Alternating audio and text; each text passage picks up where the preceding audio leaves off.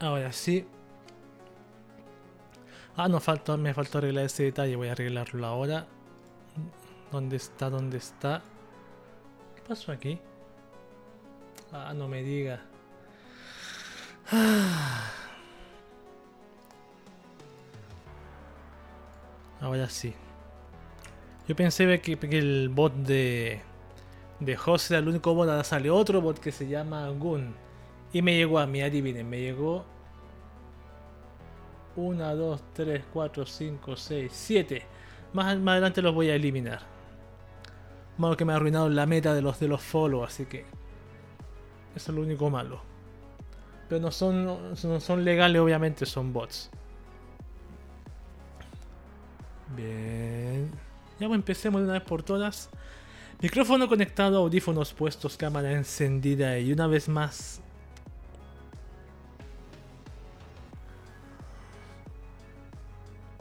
maldición no puede ser. Y una vez más, eh, ah, voy a... No, ahora sí parece que está bien. Y una vez más, edición que atado. Que estuve un poco armando todo esto a última hora, así que micrófono conectado, audífonos puestos, cámara encendida y una vez más aquí sentadito frente al, al micro estudio de Cube. Y aquí está una vez más. Voy a hacer cambio de cámara. Ahí sí. Wakama para todos. Estamos de nuevo aquí empezando un nuevo podcast de Cube podcast. O sea, que me pica el cuello, El podcast de Cube es un podcast que les trae noticias de tecnología, anime, manga, Japón, VTubers y idols. Un noticiario semanal del día domingo. Around the World para el mundo hispanohablante, porque obviamente está en español y yo hablo español. Ese tipo de cosas generalmente, así que empezamos ya. Empecé a tiempo, por eso dejé un poquito el streaming corriendo. Estaba haciendo el tweet para enviarlo. A ver. Últimamente en la página que yo, de la cual yo saco mis noticias, que es la Firewire, no sé por qué hay una flojera extrema de noticias. Antes habían como 15, 20 noticias que yo seleccionaba. Y después tenía que eliminar algunas porque no podía leerlas. Pero ahora tengo exactamente 1, 2, 3, 5 noticias. No sé por qué hay tan pocas, no sé qué pasa. A ver. Ese es el problema, una de las cosas que ha pasado últimamente. Otra de las cositas que ha pasado últimamente ha sido que hace rato que me dio, me estaba acordándome que hace unos tiempo atrás salió un jueguito. Yo pensando a qué cosas hacer en streaming porque estoy haciendo los juegos de Dota 2. Y ustedes hay un jueguito que, que, estoy pensando hacer el streaming quizás, que es el famoso el famoso Doki Doki Literature Club. Claro, yo conozco ese juego, lo he visto muchas veces que la gente lo streamea y me gusta ver gente streameando ese juego. Me encanta ver gente jugando Doki Doki, weón. Me encanta ver gente asustándose con Doki Doki, me encanta. Sobre todo con gente que piensa que ese juego es una novela visual común y corriente. Eso es lo, más gracioso, ver esa gente reaccionando. Pero, como salió una versión Plus, ¿cuándo salió en septiembre? Salió la versión Plus. Estoy, pensando, estoy pensando tentadoramente a comprar ese juego para hacer streaming algún día. Por ejemplo, voy a hacer un día. Ahí voy a ver qué día. Voy a hacer el streaming para jugarlo y ver qué, qué sustitos trae. Ahí sobre todo ver qué novedades tiene, porque se supone que tiene más cositas. Tiene más escenas, más unas rutas más. Las típicas que todos conocemos y para ver qué, con qué onda. Unas pequeñas. No, no, no, debería tener un final diferente, una, unas mejoras. Tiene tener mejoras más visuales porque el juego está a 1080, creo que leí. Y parece que ese juego corre en mi sistema operativo Linux, así que quizás lo, lo, lo, adquiera y lo streame. Así que voy a ver qué onda. Para ese juego, el famoso Doki Doki. Saludamos a Coco que está aquí. Coco, pendiente del stream. ¿Cómo va, ¿Cómo va todo? Dice que va bien. El bitrate de Estados Unidos va bien. No sé si se mejoró el server de, Brasil. No lo he visto. ¿Qué es esto? Ah, no, está bien.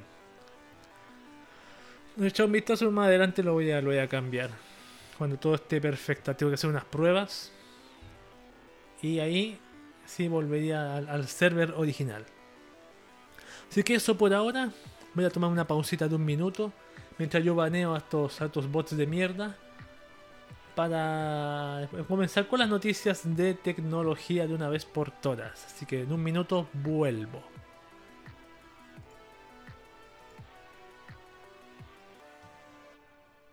Ya. Vamos a empezar ahora con las noticias de tecnología de una vez por todas. A ver, vamos si se ve esta cosa. Sí, está funcionando perfecto. Vamos con las pocas noticias que tengo, como les conté ya al principio, porque hay pocas, hay pocas noticias. Voy a hacer una cosa. Para asegurar la, la puerta. Si no, va a pasar lo que pasó una vez.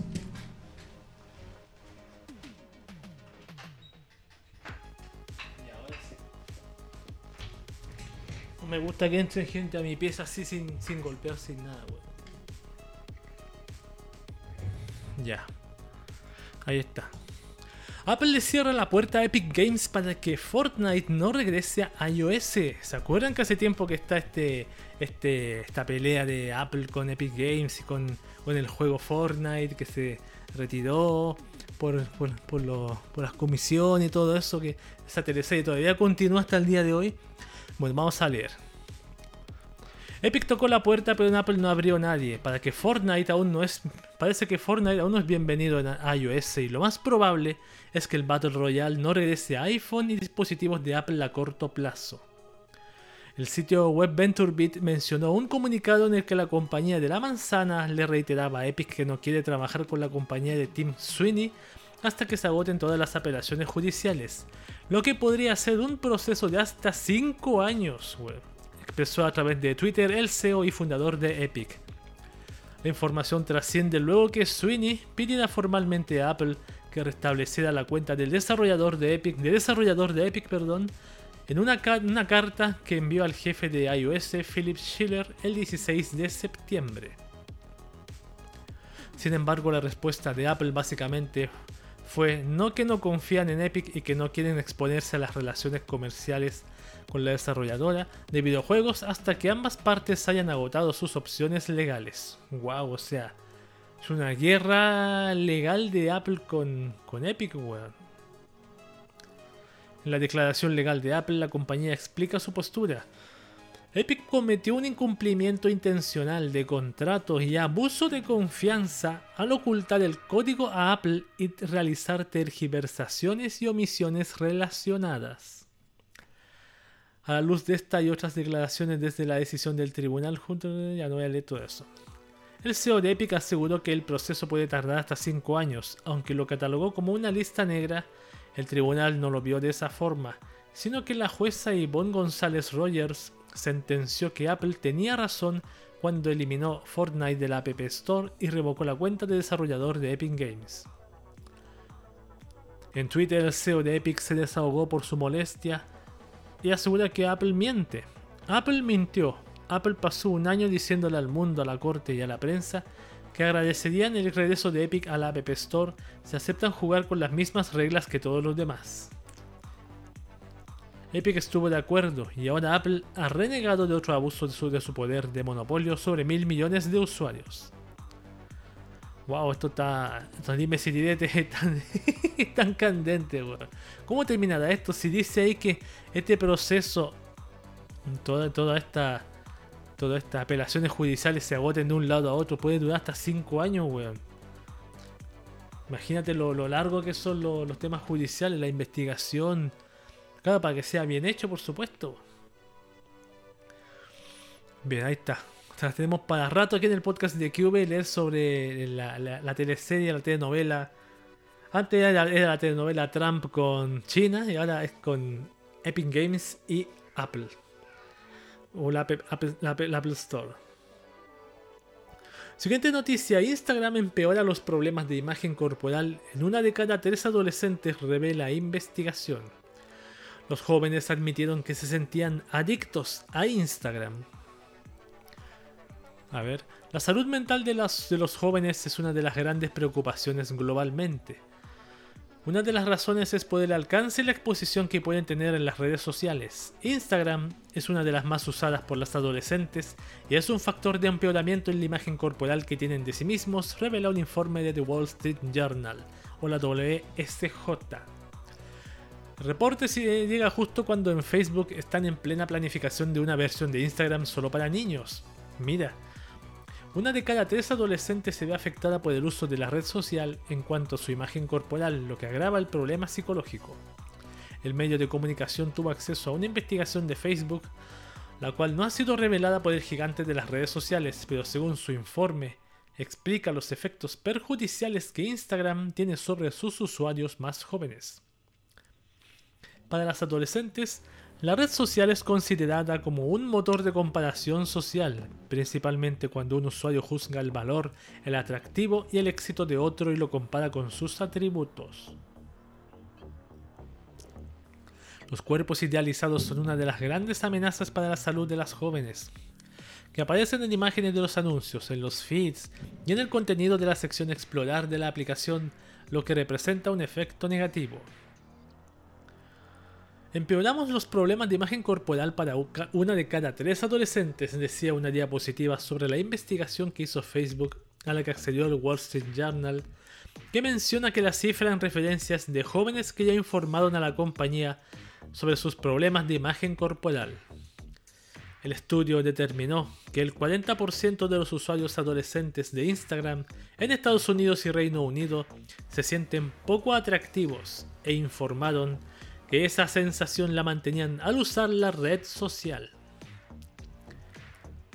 Wall Street Journal aseguró que los principales ejecutivos de Facebook estuvieron al frente de la investigación y concluyeron que Instagram fue diseñada para una mayor comparación social que otras aplicaciones como TikTok o Snapchat, que se centran más en el rendimiento y los filtros graciosos para el rostro respectivamente. Instagram, por su parte, destaca con más frecuencia el físico de sus usuarios y sus estilos de vida. Exactamente. Los adolescentes admitieron a los investigadores de Facebook que se sentían adictos a Instagram. Explicaron que no tenían el autocontrol para frenar su uso por más que quisieran revisarlo menos tiempo. Bueno, en un joven, una persona... Ah, perdón, que dice, en 2019, una investigación interna presentada por Facebook indicaba que los jóvenes culpan a Instagram por los aumentos en la tasa de ansiedad y depresión.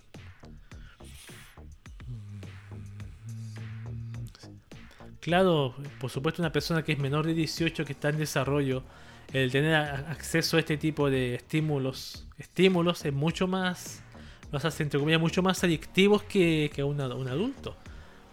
Eso no significa también poco que un adulto no va a ser adicto a, Instagram, ya que hay gente que dice que no se puede ser adicto a este tipo de cosas, a Internet, por ejemplo, a estar navegando constantemente, por supuesto se puede ser, como que no se puede hacer.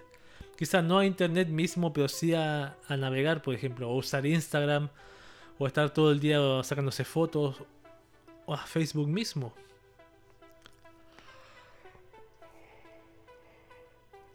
No podemos ver a estas apps como algo tan inocente iOS 15 ahora te permite grabar actividades de apps que espían.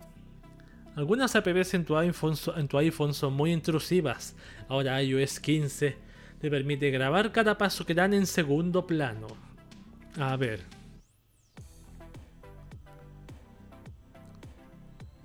A ver. A estas alturas ya todos estamos habituados a que debemos conceder una serie extensa de permisos cada vez que instalamos una aplicación. Además que consideramos natural que corra en segundo plano aunque no la estemos usando. Pero estos dos factores en realidad constituyen la puerta a través de la cual los desarrolladores de estas piezas de software móvil tienen acceso a un montón de datos sobre cada usuario. Así que iOS 15 ha habilitado una nueva función bajo el nombre de registrar actividad de la app Record App Activity, en donde se documenta cada paso que realiza la aplicación en primer y segundo plano, detallando incluso qué información privada es revisada. Para activar la función solo necesitas ingresar al menú de ajustes, entrar al apartado de privacidad y ahí encontrarás la opción para activar el registro de toda la actividad de la app. Esta novedad guarda una entrada en su bitácora cada vez que una aplicación accede a alguno de los siguientes elementos. La biblioteca de fotos del usuario, la cámara, el micrófono, los contactos del usuario, la biblioteca de medios del usuario y los datos de localización. Incluso se guarda un registro cuando la app comparte pantalla o hasta la lista de dominios a los que se accede en segundo plano desde cualquier app. De manera que con esto hay un cuidado mucho más detallado sobre qué información es vista o no por cualquier aplicación instalada en el iPhone. Claro, porque uno instala una app y no tiene idea qué es lo que hace, sigue preferentemente por lo que dice la app, por ejemplo, esta app va a acceder a la cámara, puede tomar fotos, dice, puede grabar videos, puede hacer una llamada, puede revisar tu lista de contactos. Y hay apps que no, no necesitan por qué revisar tu lista de contactos y hacer llamadas. Y eso pasa. Pasa a apps que tienen todas esas atribuciones. ¿Por qué no tengo idea? Otra noticia de Apple también tengo, las las últimas dos que quedan. O sea, son las últimas dos que quedan. Dice, Apple revela al estudio que el iPhone podría detectar ansiedad, depresión y deterioro cognitivo. El equipo podría recibir datos de salud como actividad física y patrones de sueño. Pero como, obvio, con una app hace eso, o sin app. Con las que llamaron pistas digitales, Apple cree que, un iPhone podría detectar síntomas de ansiedad, depresión y deterioro cognitivo, informó la compañía tras un estudio citado en, The Wall Street Journal de nuevo. Los datos de salud incluirían la actividad física y los patrones de sueño, que añade que, para proteger la privacidad de los usuarios de iOS, Apple tiene el objetivo de que todos los trabajos de diagnóstico que se realicen sean solo los iPhone y sin enviar los datos a sus servidores. A ver, Apple está trabajando en tecnología para ayudar a diagnosticar la depresión y el deterioro cognitivo, buscando herramientas que puedan expandir el alcance de su creciente cartera de salud, según personas familiarizadas con el tema y los documentos revisados por The Wall Street Journal. El deterioro cognitivo el deterioro cognitivo leve puede ser una señal temprana de la enfermedad de Alzheimer y en empresas como Apple hay preocupación por las consecuencias que pueden generar los síntomas de ansiedad y depresión. Mm. A ver, el Wall Street Journal mencionó los datos que puede usar un iPhone para detectar si el usuario sufre ansiedad, depresión o deterioro cognitivo.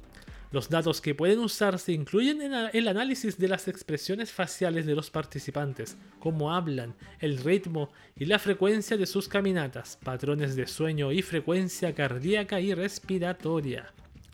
También pueden medir la velocidad de su mecanografía, la frecuencia de sus errores de tipeo y el contenido de lo que escriben, entre otros puntos de datos, según las personas familiarizadas con la investigación y los documentos. O sea, lo que me está quedando claro es que la misma app, el mismo iPhone, puede detectar todas esas cosas. Cosas sin necesidad de... Eh, así como por defecto. Por dentro el Apple puede hacer todo eso. Perdón, por dentro el iPhone puede hacer todo eso. ¡Wow! ¡Wow! Y nadie lo sabía. Y nadie lo sabía. Nunca Apple lo dijo, weón. Creo. Vamos con la última noticia de tecnología, perdón por el grito. Eh, Unión Europea impone al USB-C como obligatorio para todos los dispositivos, incluyendo al iPhone. La Unión Europea lanza una iniciativa que busca fijar al USB-C como el puerto de uso estándar para tablets, smartphones y otros dispositivos inteligentes. Vamos a leer más. Ya. La Comisión Europea de la Unión Europea ha anunciado su nuevo proyecto de regulación, en donde busca impulsar una iniciativa que instaure al USB-C como el nuevo estándar fijo obligatorio para todos los dispositivos inteligentes del mercado. Smartphones, tablets, cámaras, computadoras portátiles, consolas de video y auriculares serían los dispositivos que se verían obligados a migrar a esta clase de puerto. La realidad es que muchos en sí tienen años que adoptaron el estándar sin necesidad de la existencia de este proyecto, pero hay un jugador de alto peso en la industria que se ha negado, la misma Apple. Como sería de esperarse, portavoces de la empresa detrás del iPhone ha marcado pronto su postura ante esta iniciativa, en declaraciones difundidas por la agencia informativa Reuters. Nos mantiene preocupados que una regulación estricta, la cual exige un solo tipo de conector, reprime por completo la innovación en lugar de fomentarla, lo que a su vez perjudicará a los consumidores en Europa y en todo el mundo. Apple ha mantenido una estrategia firme en distintos productos de hardware y software, donde implementa novedades o estándares que otras plataformas integraron generaciones antes en sus dispositivos propios, a la par que innova en otros terrenos. Mm. Ahora, quizá Apple se queja de esto porque Apple quizá está haciendo un nuevo estándar y como están legalizando, tan normal, tan, ¿cómo se dice? Regulando los estándares y decidieron este, y Apple está creando otro, se, me pasa por la mente eso. pasa por la mente que puede ser algo como eso. Así con el USB-C. Es del año 2015, dice, se comenzó a popularizar. Su función más obvia y práctica en ese momento de la que todos fuimos testigos era con que este cable se hacía posible cargar la batería de tu smartphone a una velocidad mucho más veloz que antes más que la transferencia de datos estables y más ágil. Se podía alcanzar unas velocidades de hasta 10 GB o gigabits y una potencia de salida de 20 volts o 100 watts y 5 amperes bidireccional.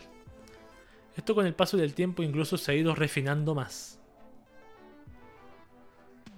Claro. Incluso hay hay tarros hay towers de computadores o torres de computadores que ya tienen un, un USB-C 3.2.0 y uno USB-C, perdón, USB 2.0 y un USB-C, perdón. Perdón, no sé explicarme muy bien, discúlpenme, no sé hablar. Que les pido que me disculpen. Esa ha sido la última noticia de la sección de noticias de tecnología. Me tomo un minuto de descanso para leer después las noticias de anime porque no hay noticias interesantes. Así que a descansar.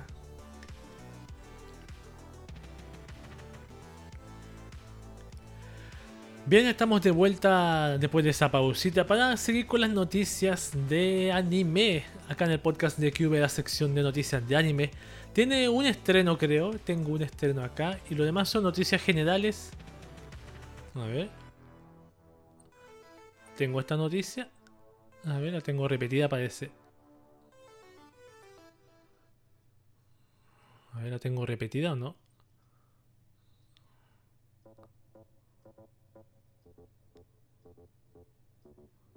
Parece que no la tengo repetida, no importa, la voy a leer acá. Porque hay noticias de videojuegos y la voy a leer igual. Tengo una noticia de estreno solamente de anime que dice el anime Deep Insanity de Lost Child fecha su estreno. Se estrenará el 13 de octubre. Este es otro anime de los que vamos a leer pronto, quizás ya esta semana. Esta, esta semana que empieza mañana, lunes 27. Para ponerme de acuerdo con Helfer para que me acompañe y, y decirle a la señorita Niamo Sakura que que me avise cuándo va a sacar el chart. Vamos a ver. A ver, la serie se estrenará el 13 de octubre a las 0030 en Tokyo MX para luego emitirse en otras cadenas y en el servicio de streaming Abema, permitiéndonos además escuchar que sea su opening ya. No me interesa. Yo quiero saber de qué trata el anime, lo voy a leer. ¿Qué trata el anime Deep Insanity de Lost Child? Eh, en Deep Insanity hay una enfermedad que no tiene explicación, el síndrome de Randolph hace que las personas caigan en coma. Al mismo tiempo que la enfermedad se está extendiendo, un gigantesco mundo subterráneo conocido como Asylum, que parece ser la fuente de la enfermedad, es descubierto en la Antártida. Extrañas criaturas y recursos desconocidos se encuentran allí, así que muchas personas se aventuran, perdón, a resolver los misterios del síndrome Randolph y obtener todo el conocimiento y la riqueza que está al alcance con la increíble información genética que hay allí abajo. Oh, mira qué buena. Que la portada. No sé, no sé desde qué, de qué trata. Como de. Hay gente que dice ahí que este es el nuevo Kirito. el nuevo Kirito, weón. El nuevo Kirito del espadachín negro. Bueno, dejémoslo ahí. 13 de octubre, 0030 en Tokyo MX. Después se emite en otras cadenas, se repite ya. Vamos con noticias de videojuegos. Hace tiempo que no leo noticias de videojuegos. El juego de las chicas caballo de Uma Musume Pretty Derby alcanza los 10 millones de descargas. La colección en Blu-ray de su spin-off Umayon saldrá a la venta el 8 de diciembre. Esas son las Umayones de las caballas chivis, creo. Este 20 de septiembre, Games anunció durante el programa en YouTube Paka Live TV que su juego para móviles iOS y Android de Uma Musume Pretty Derby alcanzó los 10 millones de descargas.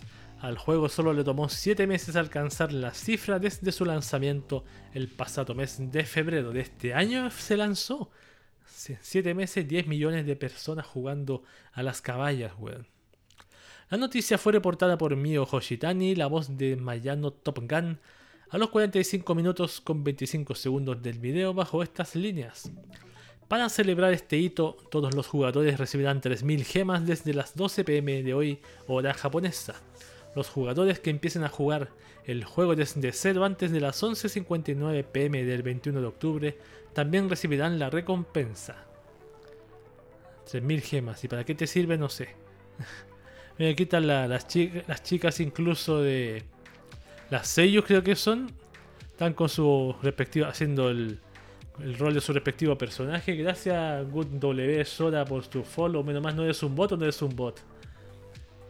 Parece que no. Parece que también, quizás. Si no, si eres un bot, si no eres un bot, escribe en el chat. Si no, después te voy a mandarte al, cementerio, igual que los bots que están llegando últimamente. Claro, porque están las, las seis chicas. Claro, están separadas como a un metro de distancia y con orejitas del animal respectivo. Por otra parte, la colección en Blu-ray de la adaptación al anime de Uma Yon, el manga de cuatro paneles spin-off de la franquicia Uma Musume, saldrá a la venta el 8 de diciembre. En Japón, el anime se enfoca en la vida diaria de las chicas caballo en su escuela y fue coanimado por DMM.Futureworks y W-Toon Studio. Se emitió en Japón desde julio a septiembre de 2020. Y el Humayón que salió después. El, el, Humayón es como una especie de este que está aquí. Las caballas chipis. Yo nunca vi el anime este de, de Umamusume. Quizás más adelante lo podía ver. Podríamos verlo en. Cuando tenga habilitado el Discord lo voy a, voy a streamearlo para, para que podamos verlo. Ya. Ahí está así con el juego de las caballas de. Chicas caballos de Uma Musume Pretty Derby. Siguiente noticia de anime, Kyoto Animation sube a YouTube los dos primeros episodios de Monto en versión 4K. El primer anime original de la compañía revive para promocionar el lanzamiento de su Blu-ray Disc Box. ¿Qué es esto? Para promocionar el lanzamiento de la Blu-ray, perdón, Blu-ray, el lanzamiento de la Blu-ray Box de Monto eh, prevista para el próximo diciembre desde Kyoto Animation, han colgado en su canal oficial de YouTube los dos primeros episodios del que fue su primer anime original para televisión y en 4K. Mira qué interesante en 4K, Aunque en los Blu-ray disc el anime solo llegará a 1080p, el estudio ha hecho el upscale de la, serie de la serie de 2009 para el que es el primer lanzamiento digital del mismo en su historia. Ambos episodios estarán disponibles en el canal oficial de YouTube de Kyoto Animation hasta el 4 de enero de 2022. El estudio tiene previsto lanzar los episodios 3 a 5 también en YouTube en algún punto de octubre. La Blu-ray Box incluirá los 9 episodios de la serie de televisión, así como su película secuela, sumando un total de 3 discos. La serie fue el primer trabajo original de Kyoto Animation y nació, nacía como una OVA en 2003, siguiéndole una segunda en 2005 y convirtiéndose ya en serie de televisión en 2009. Desgraciadamente las OVAs originales no se incluyen en las Blu-ray Box. Si alguien tiene interés en este pedacito de historia de Kyoto Animation, se lanzará el 22 de diciembre en Japón al precio de 30.800 yenes. Lo genial es que si fue lanzado en 2009 aquí se ve bastante bien, así como el masterización. O en 4K. O lo, solamente lo masterizaron en 4K solamente. De la, sí, pues en Blu-ray exactamente. En Blu-ray salió ahora ese anime. ¿De qué tratará? No tengo ni idea. Lo malo que aquí no hay, ni una, no hay ninguna sinopsis para saber de qué trata. Pero si es el primer, como dicen, si fuese realmente el primer trabajo de Kyoto Animation, valdría la pena echarle un vistacito. Antes de que salga el Blu-ray el Blu-ray Box y buscarlo en internet ilegalmente, porque no creo que esté en un servicio, en Crunchyroll no creo que esté. Por ningún motivo creo. Toei Animation revela una imagen especial para conmemorar el episodio 1000 de One Piece. Con el anime de One Piece acercándose a su episodio 1000, el anime, y la batalla en Onigashima entre los sombreros de paja y los piratas bestia intensificándose, Toei Animation ha decidido celebrar la ocasión con una nueva imagen promocional conmemorativa. Viene por una Chocololi. ¿Qué tal, Willy Mouse, por pasarte por acá? Bienvenido aquí al, streaming, al podcast de Cube Informativo. Eh, no sé si más adelante habrá una Chocololi. Hay que esperar la sección de anime que nos ponen, la sección que noticia que nos ponen Hornis. No sé, podría parecer, quizás. Yo no creo, sí. Claro, esa es la imagen promocional. Pero si mira, mira son mil capítulos de One Piece, Creo que One Piece es del 99. A ver, One Piece ha conmemorado así el llegar a mil tanto en el anime como en el manga este año 2021 con todo tipo de eventos que hemos ido cubriendo en la sección de noticias. Eh, One Piece está en, el rollito crujiente, pero está completo, esa es la pregunta. Que si son mil capítulos, wow. Yo, yo, no, yo algún día pienso, pienso en ver anime, este anime One Piece, pero digo mil capítulos me, me da flojera absoluta. Prefiero ver los animes que tengo pendientes. Prefiero mil veces ver los animes de 12 capítulos que tengo pendientes a ponerme a ver One Piece. One Piece. Dicen que, dicen que es bastante entretenido. Vamos con la última noticia de anime. Esta es más noticia curiosa. Esta debía estar en, la noticia de Japón, pero la puse aquí que dice Japón tendrá el primer equipo profesional de esports de abuelitos. Guau, los, los Matagi Snipers. el nombre. Matagi Snipers empezarán a hacer stream en Twitch o YouTube próximamente. O sería interesante verlo. Le voy a hacerle raid. Imagínate haga raid uno de estos abuelitos. Aparte tienen equipos Razer, tienen auspiciado por Razer. La firma de tecnología S2 Corporation ubicada en la prefectura de Akita ha lanzado el primer equipo profesional de esports de Japón integrado exclusivamente por personas de la tercera edad. El equipo se llamará Matagi Snipers y fue presentado al público el pasado 21 de septiembre. Ah, o sea, no hace mucho. Los Matagi Snipers contarán con 10 integrantes entre 61 y 73 años de edad, pero solo dos de ellos estarán Dos de ellos serán los miembros junior menores de 65 años. Quiero extender mis alas alrededor de Japón y el mundo, dijo uno de los integrantes del equipo durante la rueda de prensa, demostrando que el entusiasmo y amor por los videojuegos no tiene edad. Creo que juegan Fortnite, por lo que estoy viendo aquí en las pantallas. Los, los Snipers le hacen al Fortnite. El equipo toma su nombre de los Matagis, los cazadores tradicionales japoneses. Como el nombre implica, los jugadores se centrarán en juegos shooters en primera persona, claro, ahí está Fortnite por ejemplo. La empresa S2 comenzó a reclutar miembros para el equipo el pasado mes de junio y han estado practicando desde julio. En Akita, la población de 65 años o más supera el 38% del total, una cifra significativamente más alta que la media de Japón. Como es habitual en el mundo de los esports, los abuelitos gamers competirán usando seudónimos. A ver, me interesa ver los seudónimos de los abuelitos. ¿eh? Uno de ellos, Mr. Kita, de 72 años, dijo que está dando su mejor esfuerzo y divirtiéndose cada día. Haré mi mejor esfuerzo para ser el mejor como un jugador profesional. Wow, se están tomando esto bastante en serio. Lo... Voy a ser el mejor jungla de League of Legends del, del, del mundo como dijo Otroda. Eva, de 67 años y una de las tres mujeres en el equipo, regresó a su ciudad hace tres años. Luego de pasar mucho tiempo en Tokio, me di cuenta de que me gusta mi pueblo natal, Akita, y me preguntaba cómo podía dar a conocer sus encantos. Los Matagi Snipers encajan con ese sentimiento, así que quise asumir el reto, dijo la jugadora. El equipo plantea empezar a realizar streams en YouTube o Twitch para finales de este mes como muy, pronto. También planean participar en competencias y eventos a partir de abril del año entrante. Mira qué interesante, sobre todo la gente mayor de edad que necesitan tener activa su, su mente para evitar problemas degenerativos típicos Alzheimer y algunas demencias.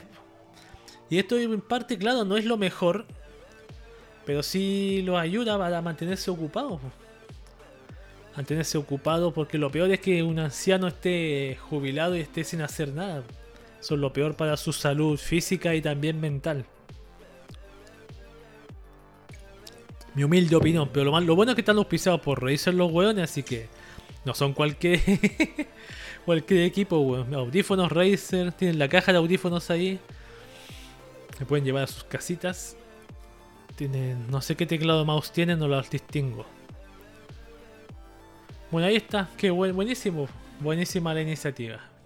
Sería genial que aquí en mi país hubiese una, un equipo de snipers de, ancianitos.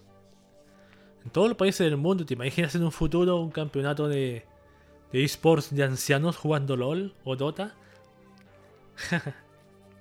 bueno, quizá en un futuro. Eso no quiere decir que no existan gente mayor que juega a Dota o a LOL. Estas han sido las noticias de anime. Vuelvo en un minuto para las noticias de Japón como te adoro y tengo un buen puñadito aquí. Han pasado varias cosas en Japón así que las voy a leer en un ratito más.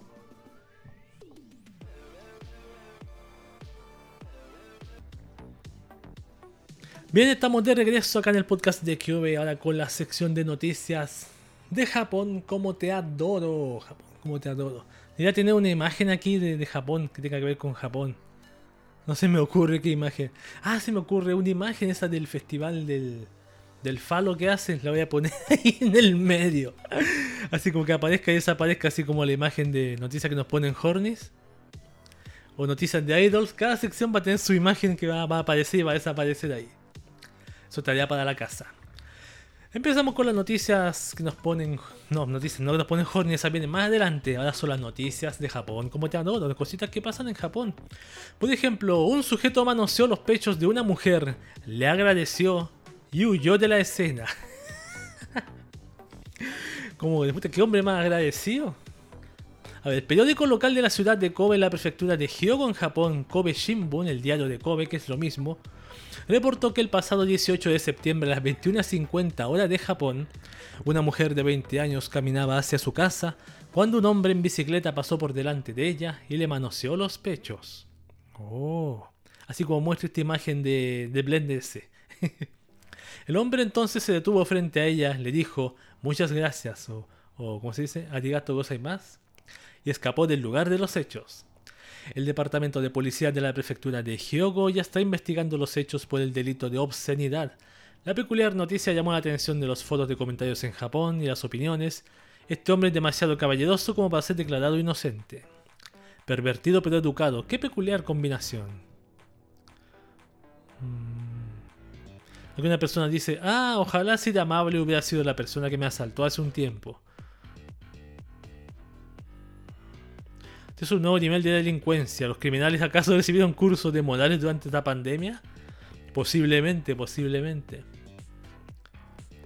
Ahí lo van a atrapar más adelante, más adelante va a salir la noticia. Porque siempre, a mí me, siempre me asombra eso de Japón, que siempre, siempre tarde o temprano lo atrapan igualmente, aunque tarde o temprano lo atrapan, Y ese delito de obscenidad no es un delito cualquiera, no es cualquier cosa. Vamos con la siguiente noticia. Dice, Japón, la desesperada excusa de un pervertido capturado se hace viral. No es el anterior, es este otro pervertido. A ver, Japón no es ajeno a los desafortunados delitos de perversión, pero normalmente cuando se atrapa al delincuente, este es sorpresivamente honesto sobre lo que hizo y por qué sí. Pero a veces no quieren, no quieren admitir lo que han hecho, como ocurrió con un caso reciente en una escuela primaria de la prefectura de Gunma Hirotoshi Ono, un profesor de 28 años que trabajaba en la escuela, fue detenido por dejar su smartphone en el vestuario de las chicas y grabar con él. Ah, al parecer estaba escondido dentro de la tapa de un diccionario y la policía investigó tras ser contactada por el director de la escuela. Aunque Hirotoshi ha admitido haber dejado el smartphone dentro del vestidor de las chicas, también ha dicho esto respecto a por qué lo hizo. A ver, lo dejé allí en caso de que hubiera problemas dentro del vestidor de chica. ¿Qué problema va a haber? Así como si que fuera que fuera el anime este de Tu Love que siempre hay problemas ahí. Esto suena ciertamente como una excusa desesperada de alguien que se aferra al último hilo de negación plausible. Los internautas japoneses tienden a estar de acuerdo, claro. No tiene ningún sentido esa excusa, por supuesto. Claro, caso que hubiera problemas. No sé qué problema, bastante mala la, la excusa. Se le ocurrió recién a la sensación. Pero mejor admitirlo. Admítelo y listo, te vas a la cárcel. Vamos con otra noticia más. Siempre ha pasado la noticia ya de, de sucesos de criminales y pervertidos y eso. Vamos con otra que dice: Cientos de japoneses asistieron al cierre del complejo de arcade Sega Ikebukuro Jigo. O Jigo, no sé cómo se dice. Tal como había sido anunciado previamente, el salón recreativo Sega Ikebukuro Jigo cerró sus puertas definitivamente el 20 de septiembre de 2021, poniendo fin a casi tres décadas de acogida de jugadores, otaku y fuyoshis. ¡Wow! ¡Qué fauna! Las instalaciones de 8 plantas, incluyendo el sótano, se inauguraron el 21 de julio de 1993, el mismo año en que Sega lanzó maravillas tecnológicas, como Virtua Fighter, Star Wars Arcade y Alien 3 The Gun. Y con la, ¿No es juego es ese, Alien 3 The Gun? La pistola de Alien. Y con la llegada de Daytona USA y Virtua Cop en 1994, debió parecer que los buenos tiempos iban a durar siempre. Pero con el paso del tiempo, los juegos arcade fueron superados por sus homólogos domésticos en términos de sofisticación de la jugabilidad. Y la brecha audiovisual también ha desaparecido prácticamente. Sega Ikebukuro Jigo había hecho notables esfuerzos para adaptarse y seguir siendo relevante, añadiendo más cabinas de fotos de pegatinas y luego juegos de grúa, los OFO Catchers, abastecidos con mercancía de personajes de anime, haciendo sinergia con el ascenso de Ikebukuro como centro de la cultura otaku. Sin embargo, los esfuerzos no fueron suficientes y el complejo comercial llegó al final de su vida artificial. Mm.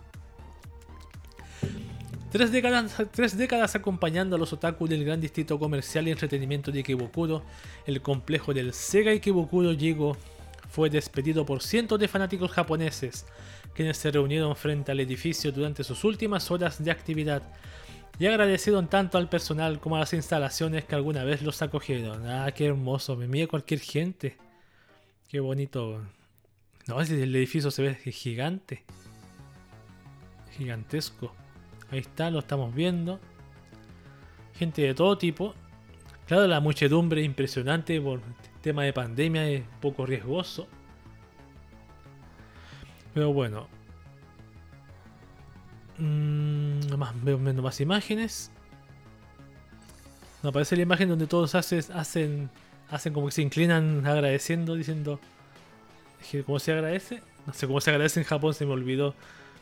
Ahí está, ahí está la imagen del último capítulo de Sega y sus salas de juego. Bueno, cosas que pasan en Japón. Igual que la noticia pasada que leímos del edificio que se estaba vendiendo. También. Esta, no sé si ven la hora, dejarla para noticia que nos pone Horny al final. Yo creo que para bajarla por noticia que nos ponen Horny al final. Los estudios Bones abrirán un programa de entrenamiento de animadores. Los estudios Bones, que recientemente produjeron proyectos como Vanitas no Carte o The Case of Study of Vanitas, y la quinta temporada de Boku no Hero Academia son definitivamente uno de los estudios más populares dentro y fuera de Japón. Ahora, la empresa ha decidido ayudar a las nuevas generaciones de animadores y artistas a través de un programa de formación bajo su propia firma. La información fue distribuida por el usuario de Twitter arroba 3 quien especificó los detalles sobre este próximo programa de capacitación. De acuerdo con la información, el programa dará inicio en el año 2022 y se centrará en la animación in between, que significa programas secundarios, fotogramas secundarios, perdón, que sirven para conectar los fotogramas primarios. Y correrá a cargo del Centro de Formación Sasayuri Douga, con una financiación de los estudios Bones o Bones. Toshihiro Kawamoto, Yoshiyuki Hito y Yutaka Nakamura fungirán como tutores durante el proceso de entrenamiento que tiene una duración programada de un año completo. Habrá dos temporadas de admisiones, una comenzando en octubre de este año y la otra en abril del próximo año en Japón. Aquellos que formen parte del programa de capacitación recibirán un salario mensual de 150.000 yenes que equivalen a alrededor de 1.390 dólares estadounidenses. Los extranjeros que posean el nivel de conocimiento de japonés JLPTN1 podrán aplicar para las admisiones sin ningún problema a través de este link. Evidentemente graduarse de este curso de preparación no asegura la permanencia dentro de los estudios BONS, pero es una excelente forma en que la compañía está fortaleciendo la gestación de nuevos talentos en la industria. Claro, no eso no, te asegura que vas a quedar en el estudio BONS, pero sí con ese conocimiento que te, de capacitación que te dio el estudio BONS, puedes irte a otro estudio. Exactamente. O crear el tuyo propio. ¿Por qué no? Como siempre hemos leído acá que hay estudios que aparecen, que se desaparecen y después que vuelven a aparecer. Y después se crean, desaparecen los viejos y se crean unos nuevos. El estudio colorido, por ejemplo. Ya. Siguiente noticia, Mahou Shoujo Madoka Mágica. La disparidad entre el tamaño de los pechos se vuelve viral. La franquicia multimedia de Mahou Shoujo Madoka Mágica está celebrando su décimo aniversario con una exhibición especial disponible en Tokio desde el pasado de septiembre. La ceremonia de apertura estuvo presidida por la actriz de voz Aoi Yuki, que interpreta a la protagonista Madoka Kaname. Gran sello ella. Ahí está. En esta exhibición se estarán presentando ilustraciones originales, material de producción de la franquicia, animación y otros contenidos completamente exclusivos, como la exposición de ilustraciones promocionales completamente nuevas y videos especiales en las pantallas de los corredores. Sin embargo, esto no es lo que llamó la atención en las redes sociales. A ver, El usuario de Twitter arroba mdmgi-t publicó una ilustración en donde se mostraron algunos maniquíes utilizando los atuendos de cada una de las chicas mágicas de la franquicia. A propósito, el usuario tomó la fotografía desde el punto de vista de Mami Tomoe, dejando en evidencia la clara, clara diferencia entre el tamaño de los bustos de cada uno de los maniquíes. En foros de comentarios destacaron opiniones como no, es solo la perspectiva la que lo hace parecer más grande. Definitivamente hay esperanza para ti, Homura-chan. Qué tontería. O sea, es eso solamente. La noticia es que un tipo saca una foto, aquí se ve la foto del punto de vista donde está Mami Tomoe. Y como sabemos que ella tiene unos, unos pechos bastante generosos, la diferencia entre su delantera y la de las demás es, es enorme. Eso nomás es la noticia, nada más. Nada más que eso.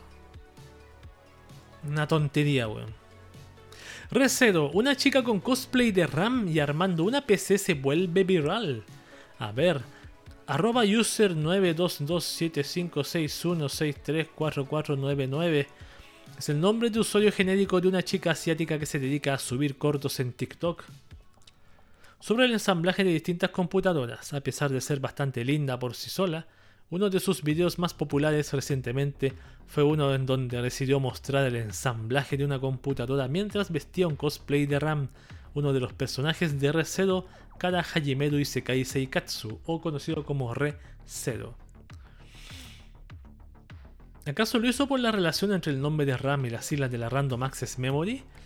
Es posible que ese sea el caso, puesto que el video de RAM es el único en donde hizo un cosplay. Como se mencionó, este es uno de sus videos más populares, pero mientras el resto se mantiene en un promedio de 20.000 reproducciones, el del cosplay ya supera los 2.7 millones al momento de la redacción de este artículo. Cabe recordar que el videojuego para smartphone, ya Re Los Memories, está disponible ya, ya, ya. No me interesa, pero me interesa el, el Tachika, por ejemplo, aquí se ve una imagen. Ahora este video no sé si lo vamos a ver ahora o, o verlo más adelante, después que termine el, o lo vemos ahora mismo. Lo vemos ahora mismo. A ver, pongamos pausa. Vamos a ponerle play al video. A ver, la chica con... No se puede ver. No se puede ver, no sé por qué. No se puede ver. No, no lo puedo ver, lamentablemente. En este navegador no lo puedo... Ah, no, aquí está la fuente. TikTok, vamos a ver la fuente.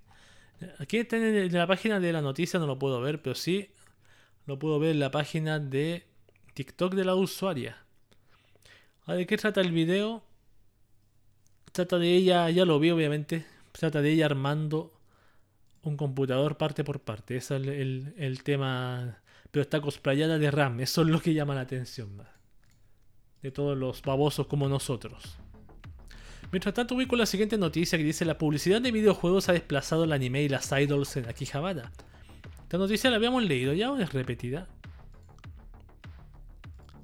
Y aquí está el video de la de la chica que estaba diciendo recién. Espera que cargue.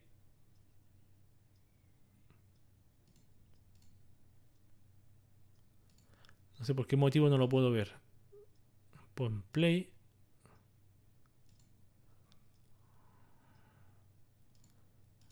Quiero ponerle play. Bueno, ahí se ve la imagen. no puedo ponerle play, pero se ve la imagen de la chica con una tarjeta MSI madre con cosplay de RAM.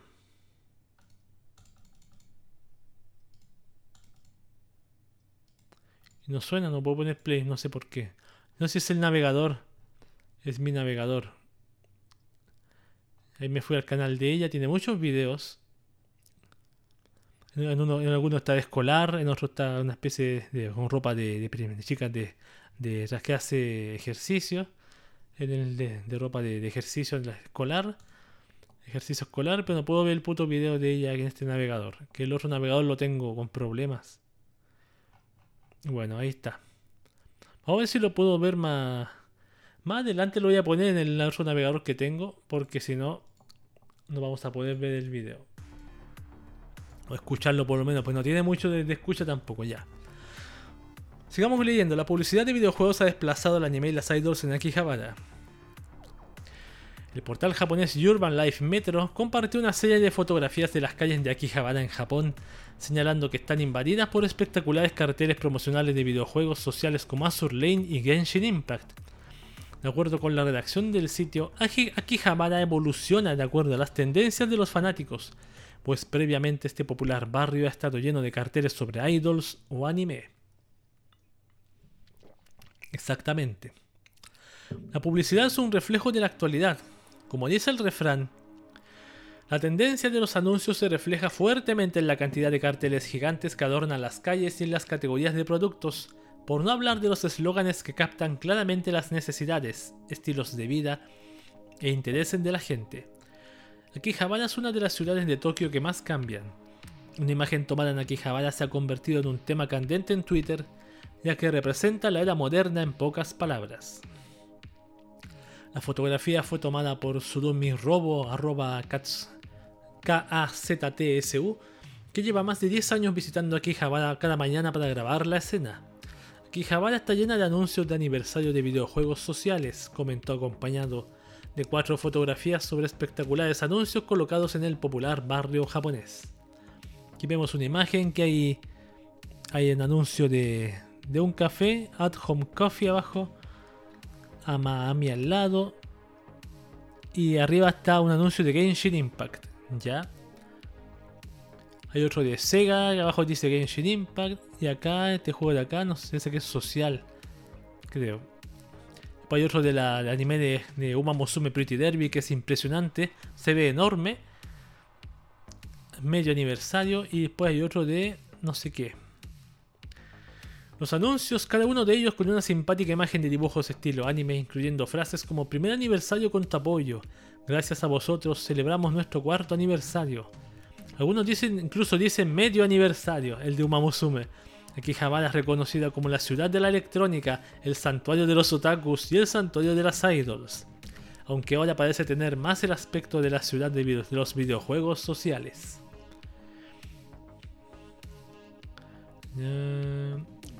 También se señaló que la tendencia de consumo ha pasado a ser más digital por parte de la generación más joven, que prefiere gastar su dinero en mercados digitales dentro de sus videojuegos de preferencia, una tendencia que se vio incluso más impulsada por el confinamiento derivado de la pandemia de COVID-19. Una vez que esto termine, ¿regresará a la publicidad ya conocida de anime y idols?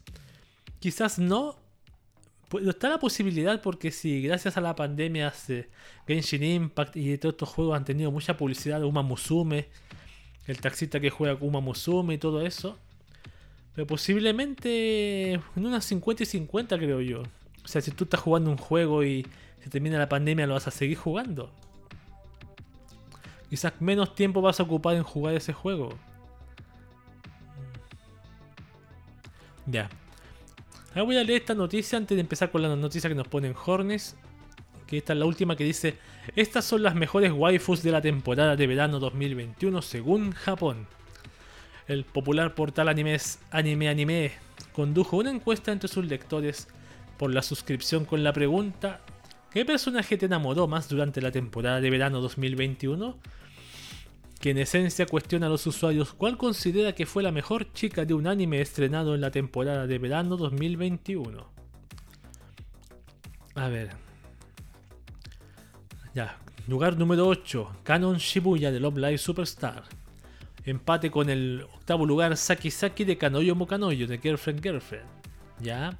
Kanon Shibuya ya interesante. Sumugi Takanashi de Idolish 7. Empate con también con ellos mismos. Son 13 del octavo lugar. Ya. Siguiente lugar número 4. Mitsui Honoka de Mahouka Kouko no Yutousei. Empate también con Dominique de Sade, Manitas no Karte. También hay un empate. También con Jane de Varitas No Carte. Hay tres empates de tres personas. De tres monas, perdón. Ah, no, hay otro más pues, con Kanakamui de Kobayashi San Chino Mais Dragon S. Bueno, enamorarte de Kanakamui, no sé. es tierna, sí, es bonita, pero enamorarte de Kanakamui, no sé, weón. Ya, vamos al número 3. Sarasa Watanabe de Kageji Shoujo, Opera Girl. Número 2. Alice de Shinigami Bochan no Kuro Maid o el Duke of Death and His Maid. Y lugar número 1. Siesta de Tanteiwa Moi Shindeiru. Bastante popular la chica esa siesta. Bueno, yo no he visto ninguno de estos animes. Quiero ver Kanoyo Mokanoyo o, o, Hayo. O, ¿Cómo se llama? Kanoyo Karishimas. ¿Cómo se llama el de la renta girlfriend? Están entrando los mosquitos. Voy a tener que cerrar la ventana. Siempre, tengo, siempre digo que voy a ver, pero no lo hago. Así lamentablemente. Ahí queda mi, mi sueño de volver a ver anime como antes. Pero un día voy a volver a ver anime, van a ver ya. Estas han sido las noticias de Japón, como te adoro. Y ahora empezamos con la sección de noticias que nos ponen Horny. Yeah. Empezamos con la primera noticia, vamos a ir de menos a más. En mi opinión, con esta música tan rápida. Voy a tomar un poco de agüita.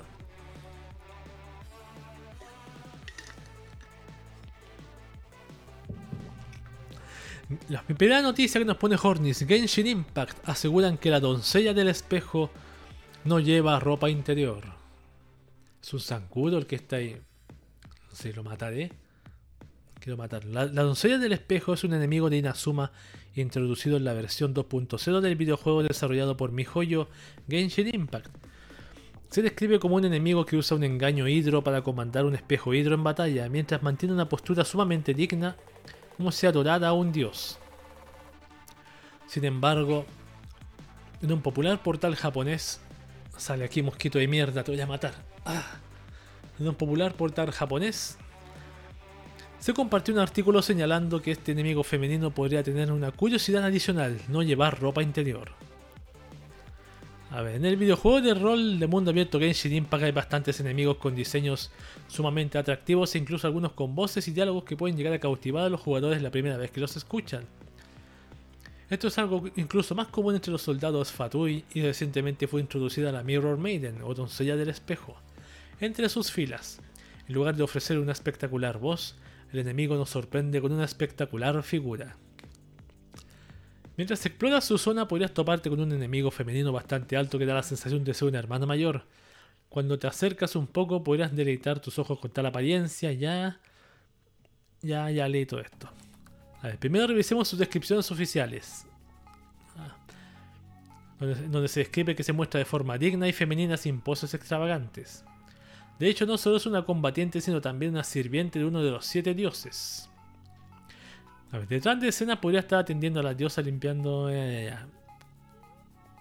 la primera vez que la miras es probable que confunda sus hermosas piernas con piel desnuda. Muchos quedan increíblemente emocionados cuando ven su diseño y creen que solo lleva cubierta la parte delantera, dejando expuesto todo lo demás. Pero pronto uno se puede dar cuenta de que sus piernas van cubiertas por completo. Tremendo análisis para una mona, weón. Tiene una figura de modelo y sus hermosas piernas son tan esbeltas que incluso a través de sus pantalones no pueden dejar de notarlas. Pero los pantalones son demasiado ajustados. Transmiten directamente la línea de sus hermosas piernas, entonces vi las hendiduras misteriosas a ambos lados. El blanco de su piel, que definitivamente no se puede notar si se mira desde el frente, es completamente visible. A ver, sigamos leyendo la tesis de este artículo. La cintura es bastante baja, aunque queda bien disimulada por los fondos. También hay lo que parece un cinturón de arnés que se extiende desde ambos lados. De... Por cierto, me he preguntado por la hendidura desde que me fijé en ella, pero no hay una línea horizontal que marque la ropa interior que debería ser visible a través del hueco. Esto significa que existe la posibilidad de que la doncella no lleve ropa interior. Es bueno que mi joyo sea tan agresivo estos días. Pero tampoco es que se note tan tanto tampoco. Bueno, esa fue la tesis de este usuario sobre que el personaje lleva, que no lleva ropa interior en un portal japonés. Ah, maldito zancudo, te voy a matar. Vamos con la siguiente noticia que nos pone Hornis. También, ahí está. Las chicas de High School DxD visten sensuales trajes de baño para un evento. A ver, en el sitio oficial para el videojuego para smartphones de la franquicia de High School DxD se anunció el inicio de un evento especial titulado Doki Doki Night Pool Nigo Shoutai, que se encuentra disponible dentro de la aplicación desde el 18 de septiembre. El videojuego solo está disponible en el mercado japonés y el evento es descrito como sigue. A ver, voy a tomar un poco de agua y lo voy a leer.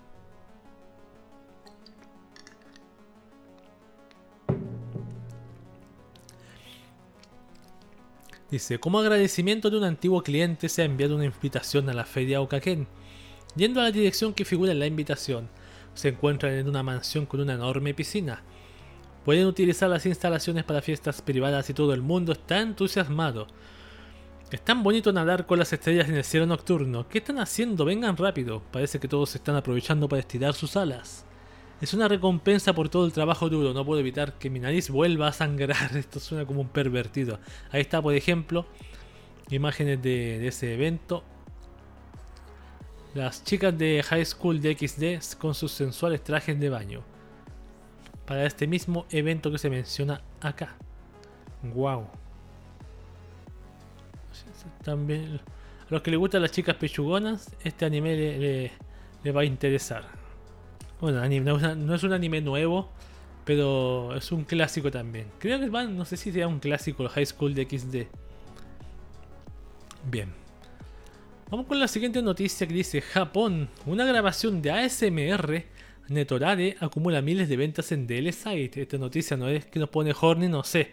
Algunos los pondrá Horny, a mí no, no me pondrá Horny el Netorade. Entre comillas. Tegura Yuki es un círculo doujinshi especializado en la producción de contenido para adultos que recientemente ha estado gozando de alta popularidad en la plataforma japonesa de distribución digital de L-Site. Uno de sus productos más populares actualmente es una grabación ASMR titulada Hear the Deep Moans of Your Girlfriend as Her PC is Blowed, blowed new door, Next Door, perdón. Que significa escuchar los profundos gemidos de su novia mientras su coño es penetrado en la habitación de al lado que evidentemente es una grabación con temática netorade, entre paréntesis, infidelidad. La grabación, la grabación es protagonizada por la actriz de voz para adultos Suzuki Subame. Yusuki Subame, perdón. La sinopsis escribe. A ver, después de perder la virginidad con tu novia y de quedarte dormido, ella recibe un mensaje de texto de tu senpai en la habitación de al lado, que solía ser un viejo amigo sexual suyo. Mientras tú sigues en la cama, ella se dirige a divertirse de verdad. Actualmente está disponible a un precio de 3.300 yenes, alrededor de 30 dólares estadounidenses.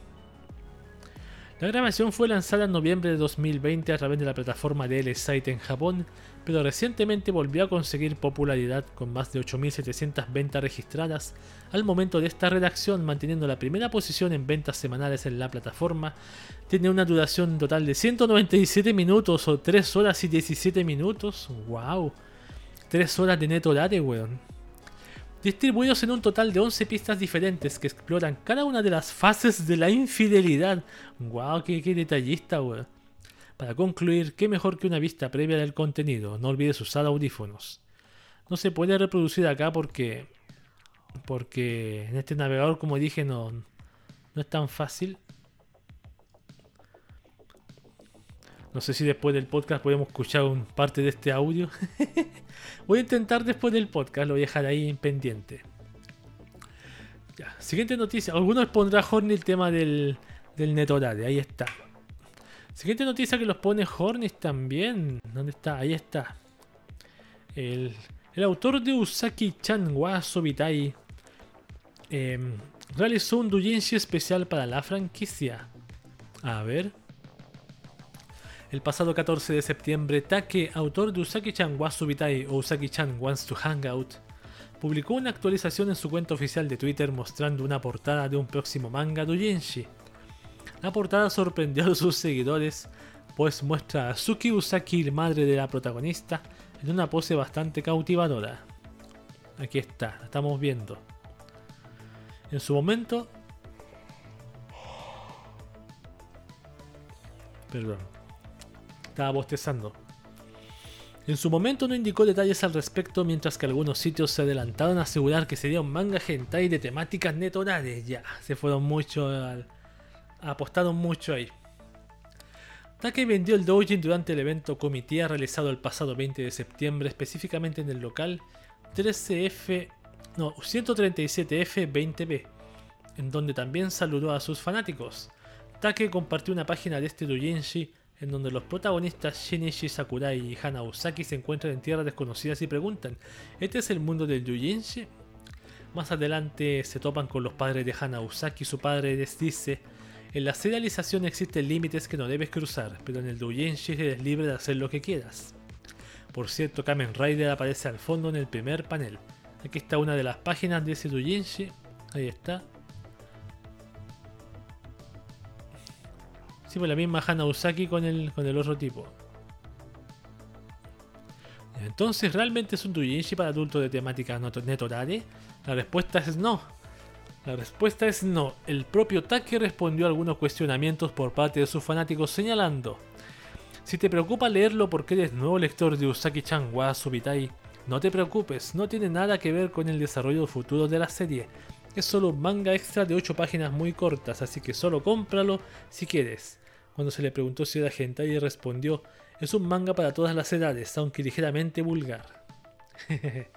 no es hentai, eso está bien, está perfecto. Ningún problema. Ahí está el, mangaka de, de Usaki-chan. Ah, sí, pues imposible no... ¿Por qué estoy bostezando tanto? que me he levantado, me ha costado tarde también estos días también, así que es mi culpa. Así con Usaki-chan ya. Siguiente noticia que nos pone Hornis también. Dice, To Love Ru con Jiki no Yami inspira una linda figura en traje de baño. La compañía fabricante Good Smile Company anunció el lanzamiento de una figura de la línea Pop-Up Parade basada en el personaje Konjiki Noyami de la franquicia multimedia de Tulopru para el mes de enero de 2022 en Japón, que vemos parte de la figura. Ah, me dio hipo ahora. La distribuidora describe el producto como sigue: Pop-Up Parade es una serie de figuras fáciles de coleccionar con precios asequibles y lanzamientos rápidos. Cada figura suele medir entre 17 y 18 centímetros de altura y la serie cuenta con una amplia selección de personajes de populares series de anime y juegos y pronto se añadirán muchos más. De la serie de anime To Love Ru Darkness llega una figura Pop-Up Parade, Pop-Up Parade, perdón, de Golden Darkness en traje de baño. Pronto habrá más figuras Pop-Up Parade de To Love Ru Darkness. ¿Ya? El producto tiene una altura de aproximadamente 185 milímetros, tendrá un precio de 3.900 yenes, alrededor de 36 dólares estadounidenses, y se encuentra disponible para reservación en el sitio oficial del distribuidor en el periodo comprendido del 22 de septiembre al 21 de octubre de 2021, 36 dólares. Claro, está como dice él, que se ve en todo su esplendor. Sí, está bonita igual. No porque valga barata significa que es de mala calidad. Yo la veo bien. si a mí me la regalan y me la puedo comprar a ese precio.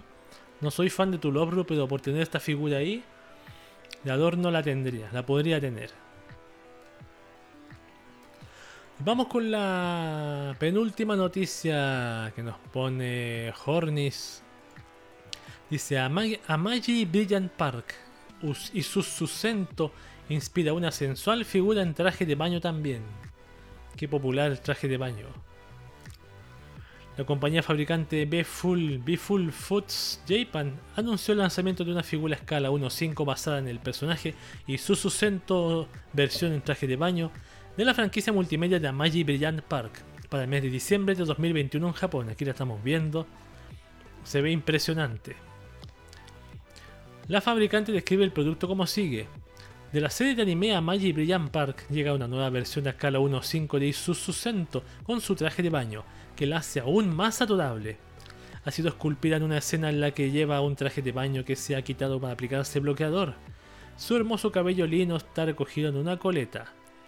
Y su piel desnuda brilla al sol, toda ella delicadamente esculpida y pintada. Nunca busqué la música de la música sexy para poner acá, se me ha olvidado siempre. No te pierdas el forro blanco que asoma por la parte superior del bikini rojo brillante, tan atrevido y revelador.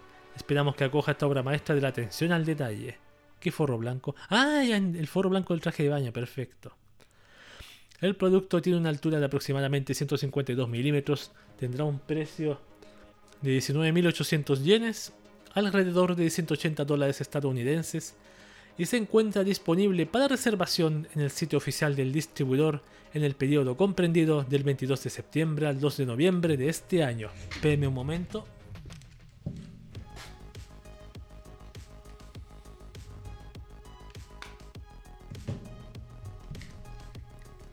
Ahora sí, me había olvidado de una cosa. Vamos a ver esta figurita, mira, ahí se ve.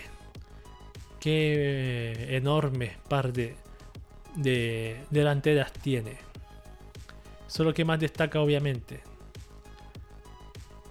Y atrás también. Atrás también. Bien, vamos con la última noticia que nos pone Horny, Horny, Horny, Hornis. ¿Dónde está? Aquí está. Horny, Horny, Horny, Hornis. Dice, Japón parece que el uso de sensuales miniaturas va en aumento en YouTube. Ah, esta noticia estaba como noticia de Japón como todo, pero la puse aquí. Usar una sensual miniatura de portada en un video de YouTube es una práctica común, común para atraer visitas fácilmente. Con una hermosa chica mostrando un poco de más, un poco de más, es posible asegurar visitas hasta en un video de enseñanza de un idioma que ni siquiera le interesa aprender al espectador, si es verdad. Y esta técnica de mercadeo se ha estado extendiendo los últimos años también a Japón, desde videos de cocina hasta exploraciones y técnicas de acampada. Muchos videos protagonizados por hermosas chicas están abarrotando YouTube para el agrado de los usuarios. A ver, por ejemplo, Ching TV es un canal que se dedica a publicar videos sobre idas de acampada y cocina utilizando instrumentos a veces improvisados. Pero no pierde el tiempo de atraer usuarios con una que otra picante miniatura, como la que estamos viendo ahora. Ella aparece agachada colocando carne, algo está colocando en un lugar. O esta otra también. Spicy Peach también es un canal dedicado a las acampanas, al yoga y a, la, naturaleza en general, que tampoco desaprovecha cada ocasión para añadir una de estas miniaturas. Ajá. Del cuello hacia abajo la muestran, sí. Es evidente que los videos sobre consejos de ejercicio y entrenamiento son los más propensos a utilizar este tipo de miniaturas. Después de todo, solo, falta, solo hace falta buscar sexy yoga en el buscador de YouTube para encontrar una infinidad de videos cuasi eróticos que se saltan el filtro con la excusa de ser educativos. Nora Fitness es una hermosa chica que, si bien no hace este tipo de videos, sí añade una que otra picante miniatura a sus subidas, como esta por ejemplo haciendo un haciendo una sentadilla, pero con una ropa muy apretada. o estas. Quizás los videos de cocina protagonizados por hermosas chicas japonesas son los más conocidos en el medio y es que muchas no dejan pasar la oportunidad de atraer a los espectadores con fabulosos planos que muestran más piel que comida en sí. Tanuki Chin es una chica que hace uso de esta práctica en varios de sus videos más populares. Por ejemplo, aquí hay un video, aquí hay otro. Wow. La tendencia de coleccionar figuras es definitivamente uno de los pasatiempos más interesantes, pero también de los más caros que hay por ahí. Umi-chan es una hermosa chica japonesa que sube reseñas en video de cada una de sus nuevas adquisiciones y que no pierde el tiempo en añadir algo más que solo la figura en cuestión a la miniatura de sus videos. Pero aquí la situación es diferente, después de todo se desempeña también como idol grabure, es decir, como modelo de revistas. Aquí está, por ejemplo. Evidentemente cada quien es libre de sentirse orgulloso de su cuerpo y usar sus encantos para atraer visitas a sus videos, y no está de más señalar que muchos de los contenidos más allá de la miniatura son realmente interesantes. ¿Qué otro canal conoce que se apegue a estas características? No sé, el de. El de, la cosplayer este, como llama, que vimos hace tiempo cuando empezamos el telestreaming. El de Nako no es así, el Nako no es así. me gustaría verlos todos, pero son demasiado. Por lo menos ver cómo empieza un poquito, a ver.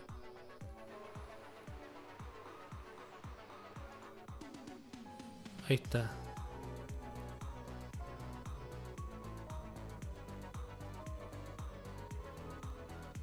Muestra las piernas. Le muestra armando su carpa.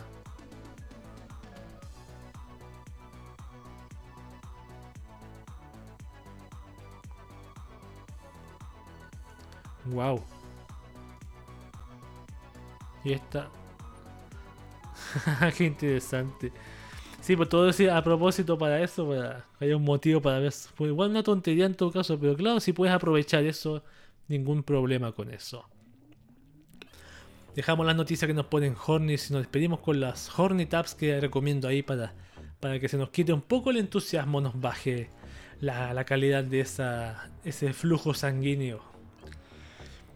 Me tomo un descanso de un minutito y vuelvo con la sección de noticias de VTubers y Idols, es la sección que nos queda.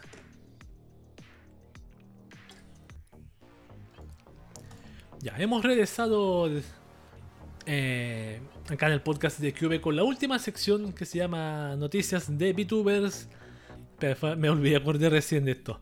Noticias de VTubers, ¿dónde está? Y Idols, yeah, yeah, yeah, yeah, yeah, yeah, yeah, yeah, yeah. me encanta la, la mona china esa. Me encanta esa idol. Primero empezamos con noticias de HoloLive. Tenemos varias, son como cuatro o cinco. Cuatro. Ya. Tengo una noticia de idol típica y una de idol bastante particular. Empezamos con la noticia de VTubers. La tercera generación de HoloLive Production tendrá un concierto en noviembre. Las cinco miembros de la tercera generación de talento de la agencia de youtubers virtuales Hololive Production, conocidas como Hololive Fantasy, realizarán su primer concierto en vivo el próximo 25 de noviembre en las instalaciones del Tokyo Dome City Hall. El evento titulado Hololive Fantasy Primer Live Fan Fan Fan Fan Island Fan Fan Island contará con la participación de Usada Pecora, Housho Marine, Shinanoi Flare, Shiragane Noel, y Juruja Rusia con los boletos ya disponibles. Grandioso. Para dos que me caen bien, Rusia y, Pecora. Aquí está. Esta, es la Noel. Es como una especie de caballero. Esta Rusia. ¿Qué lo que es Rusia? ¿Una mariposa? Creo que es como una mariposa. Pecora es un conejo, una coneja, obvio. La Marine es como una especie de marinero. Qué bonito los trajes, me gustan los trajes, weón, tan geniales. La última no sé qué es, porque nunca la he visto. La mercancía especial del evento estará disponible con fecha límite para hasta el 4 de octubre de 2021 y hasta agotar existencias. Los fanáticos fuera de Japón pueden adquirir la camiseta, la toalla y el bolígrafo a través de la tienda Geek Jack. ¿Lo compro? Camiseta, toalla y el bolígrafo. Los artículos serán enviados a los compradores en noviembre de 2021. También está prevista la apertura de una cafetería Fan Fan Island en Ed y Dinner, situada dentro de Ikebukuro Sunshine City en noviembre de 2021. El menú será diseñado por las miembros de Hololive Fantasy y pronto se darán más detalles. Ahí está. Entonces, esta camiseta, ah, qué horrible. Yo pensé que salían los personajes. Esta camiseta, eh, ¿qué más era? La toalla esta y el bolígrafo. ¿Sí? Se pueden comprar. Geek Jack, porque dice. Fuera de Japón, dice. Posiblemente. A ver, finalmente Hololive Fantasy Premier Live Fan Fan Island tendrá lugar el 25 de noviembre de 2021. Ya estarán a la venta, están a la venta, perdón, las entradas para asistir en persona y a la transmisión en vivo en SPWN y Nico Nico Douga. Oh, los espectadores extranjeros pueden adquirir entradas para la transmisión por streaming en SPWN por 5.000 yenes, alrededor de 45 dólares estadounidenses, en este enlace y el sitio ofrece un enlace de prueba para asegurarse de que el evento estará disponible en su país. ¿Será posible? Bueno, yo no, sé para qué voy a comprar estas cosas. Tengo dos bolígrafos, un lápiz más para ocupar, tres, la toalla, no sé. Hololive Fantasy. ¿A quién se la voy a regalaría? ¿Se la podía regalar a alguien? Bueno, no sé. Voy a echar un vistacito igualmente. Voy a echar un vistacito. Voy a. Voy a toser, esperen un momento.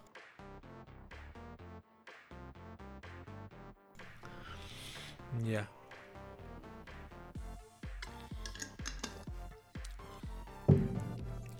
Vamos a continuar leyendo noticias de HoloLive. Houshu Marine vuelve a suspender sus actividades por mala salud.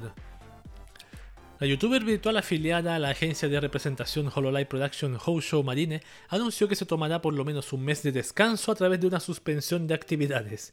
A mediados del mes de julio de este año, Marine también se tomó un descanso temporal por problemas con su garganta. Claro, Oh, esta imagen de Marina está muy, muy atractiva. Esta vez cuando sintió que su voz tenía problemas de nuevo fue a ver al médico y resultó que tenía una hemorragia interna en las cuerdas vocales. Ni que fuera Urujarusha, weón. No es que los nódulos en las cuerdas vocales previamente diagnosticados hayan empeorado, el motivo de la hemorragia interna parece ser un sobreesfuerzo y debería curarse en alrededor de 4 días.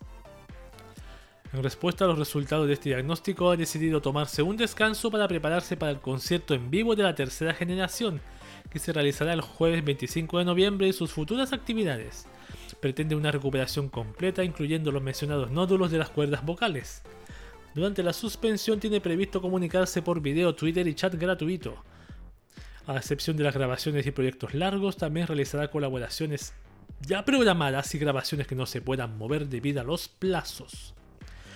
También anunció que recibirá un entrenamiento de voz adecuado como por parte del hospital. Ha dicho que lo tomará cada semana en cuanto se le cure la hemorragia interna. En cuanto a su actuación en solitario, tiene previsto tomarse un descanso durante un tiempo, ya que dice que sería mejor hacer primero un correcto entrenamiento de la voz y luego realizar sus actividades como youtuber virtual, como youtuber, youtuber virtual youtuber o como VTuber. Ahoy, así que la Ahoy no puede decir más Ahoy por un buen tiempo. claro, mejor que se prepare para eso, para el evento que es más importante que los streaming. El dinero. Siguiente noticia de, de HoloLive. Osora Subaru es quien menos seguidores jóvenes tiene. A ver. Durante una transmisión reciente, la youtuber virtual afiliada a HoloLive Production, Osora Subaru, comentó sobre la edad media entre sus espectadores. Subaru reveló el dato luego de leer un comentario peculiar de un seguidor y advirtió que sabe que la mayoría de sus espectadores ya son adultos. ¿Qué tal? Puse a CTM, entra rodando al chat como siempre. Mientras no se caiga la alcantarilla que tengo abierta ahí, todo bien. Comentario de un suscriptor. ¿Qué vas a hacer si un estudiante de secundaria busca Subaru y le aparece pornografía? ¿Es culpa del estudiante que hizo la búsqueda? Culpa del estudiante que hizo la búsqueda. ¿Qué adulto más horrible? Conozco la edad media de los espectadores del canal, así que puedo decir que todos ustedes son malos adultos. Mi canal es el que tiene menos estudiantes de secundaria. El grupo de edad más común es de 25 a 34 años y el segundo grupo de edad más común es de 35 a 44 años. Sí, arriba el asalto, esto es una mano armada. Perfecto. No tengo emote de mano levantada, lo siento mucho. Lo siento mucho. Ah, ya, eso pasa con la señorita Subaru, que la mayoría de la gente que la sigue son mayores de... Son de 25 a 34. Y el segundo grupo son de 35...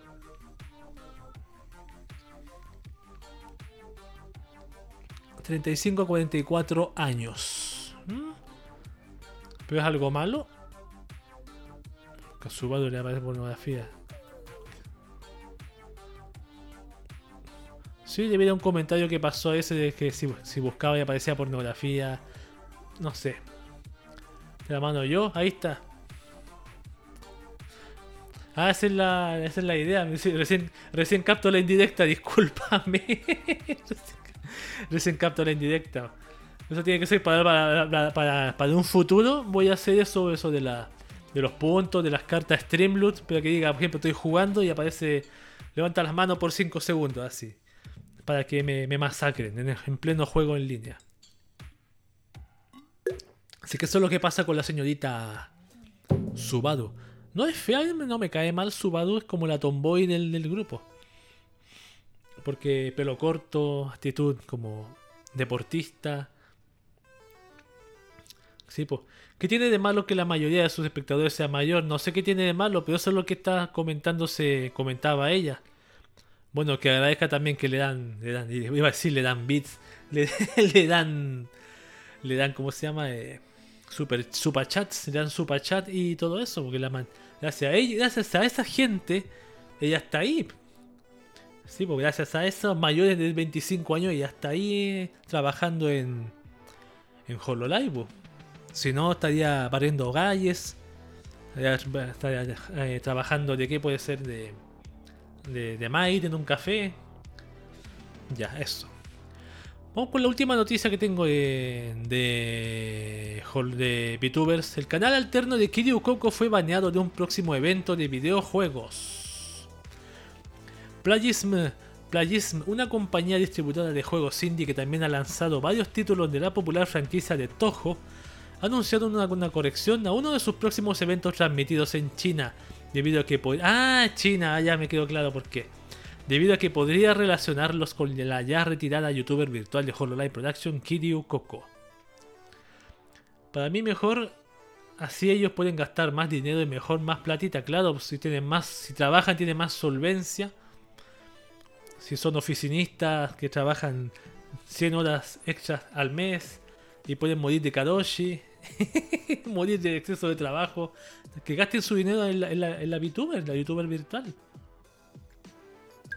A ver, cabe recordar que Coco es detestada por un sector de los usuarios de China desde que el año pasado leyó sus estadísticas de YouTube y mencionó a China y a Taiwán como, a China y a Taiwán como países separados, lo que detonó la furia de los partidarios de la reunificación de la Gran China, que busca la, la reincorporación perdón, de Taiwán al territorio.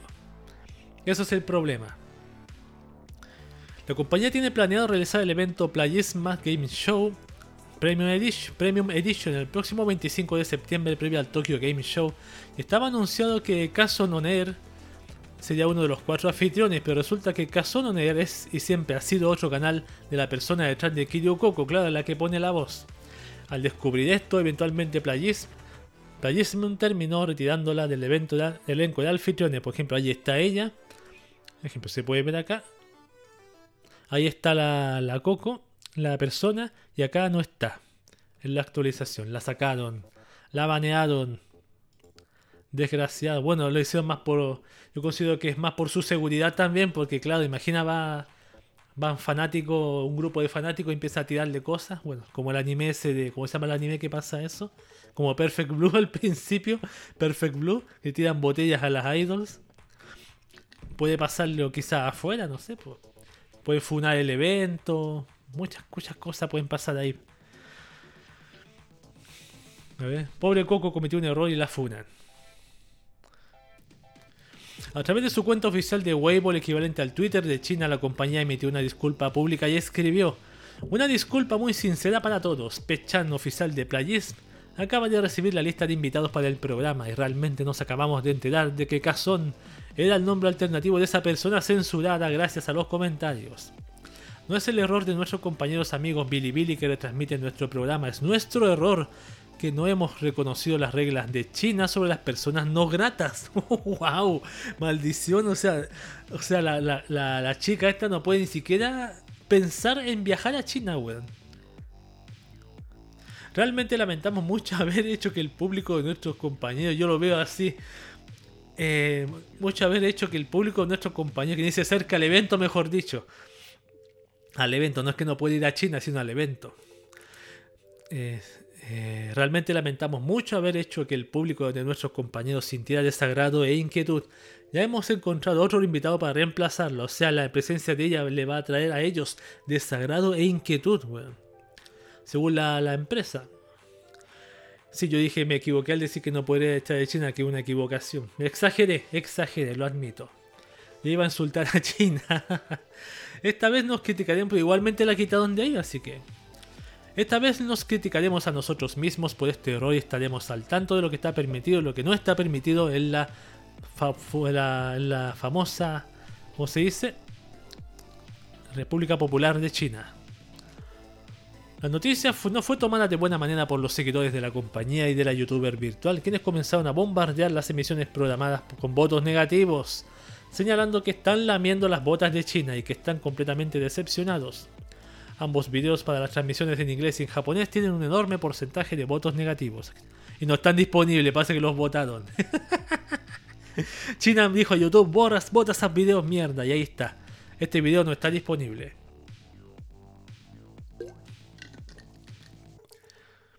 Bueno. Solamente hay que recordar que hay gente en China que también es fanático de, de Coco.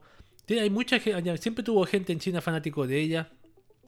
Pero hubo lamentablemente un grupo que siempre la, acosó y pagaban incluso para, para lanzarle mierda.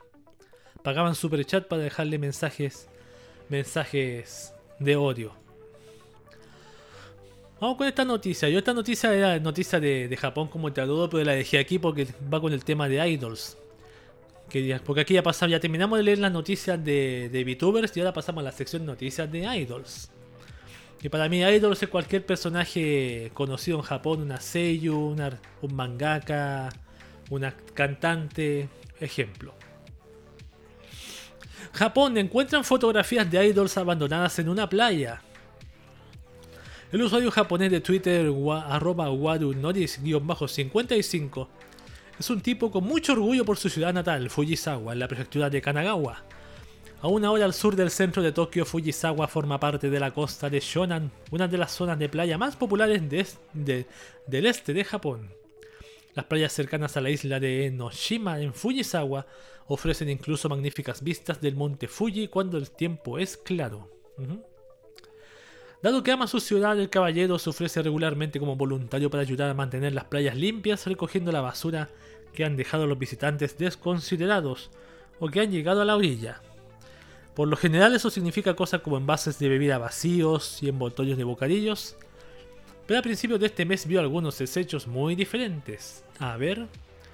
En el agua cerca de la orilla había docenas de trozos de papel. Normalmente uno esperaría que este material se disolviera tras una exposición prolongada al agua salada. Pero estos estaban laminados porque resultó que eran fotografías de cantantes idols.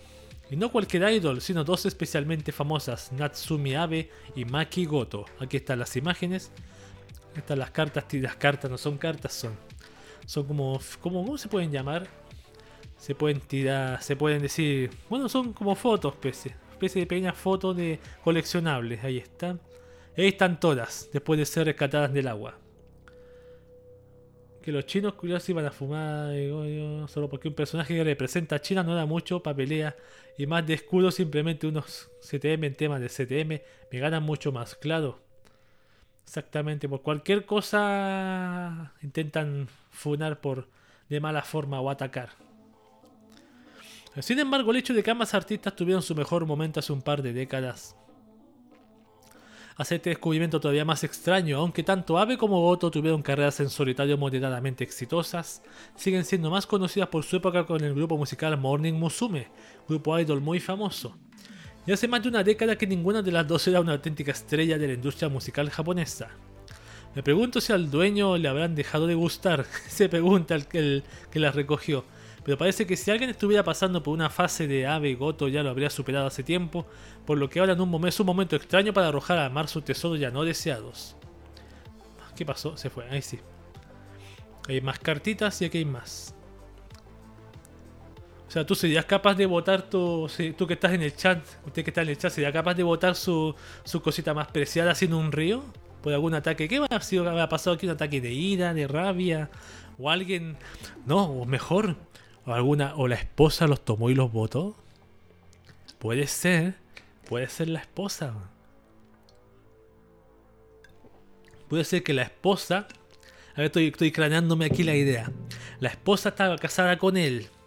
Y la esposa un día limpiando, encontrando, ni cagando, dice, estoy de acuerdo.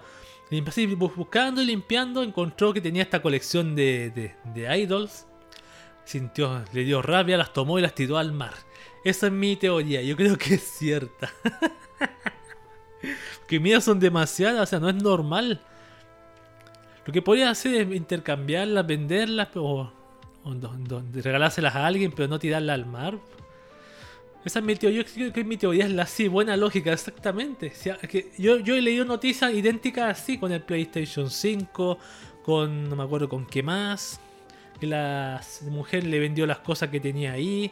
Es probable, como tú dices, absolutamente probable. Pobres, pobres idols. Pobres cartitas de idols. Casi se ahogan. Bueno. y ahora le damos noticias que todas son las últimas noticias, son generalmente cumpleaños. Aquí dice la actriz de voz Sora Mamilla celebra 100.000 suscriptores. Ah, no, suscriptores, perdón, en YouTube. Después viene el cumpleaños, me equivoqué. Esta es la voz de la chica que hace la voz de, de ella, ¿cómo se llama ella? La de Kanoyo Karishimas. La de Chizuru, Chizuru. Venderla lo mejor. Claro, puede hacer más que venderla, regalarla, venderla, donarla, intercambiarla. Venderla como un pack. Pack Idols. En una nueva actualización publicada en su segundo canal de YouTube titulado Amamillas Entertainment Channel, la popular actriz de voz y cantante Sora Mamilla publicó un video especial agradeciendo a sus fanáticos por haber superado los 100.000 suscriptores acumulados. O sea, ya puede empezar. Hace rato está ganando dinero. Amambilla inauguró el canal en cuestión a finales de año y a la fecha ya acumula más de 3.56 millones de reproducciones acumuladas. La actriz de voz explicó que es que el primer canal oficial es para su carrera como cantante ya en donde presenta sus próximos videos musicales, mientras que el segundo estará más dedicado a actividades de recreación, o sea, jugar videojuegos, ¿o no? En el momento de la apertura escribió en Twitter, espero que esto se convierta en un centro de juegos en compañía de todos. Puede ser jugar juegos o andar por Japón ahí grabándose, comprando un algodón de azúcar como lo hace Nako, por ejemplo, o algo más. Cualquiera de esas cosas. Comprando ropa, tantas cosas. Ahí está el canal de ella. A ver, ¿se puede ver? Bueno, aquí está un video, pero este es un short, es un video corto. No importa. Ahora sí vamos con los cumpleaños.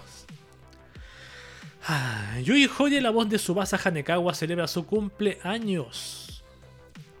El 20 de septiembre de 2021 en Japón, la actriz de voz y cantante Yui Horie celebró su 45 cumpleaños, o sea, tiene 45 la artista compartió una actualización a través de su cuenta oficial de Instagram que escribió, he cumplido 17 años, muchas gracias por todos sus mensajes de felicitaciones.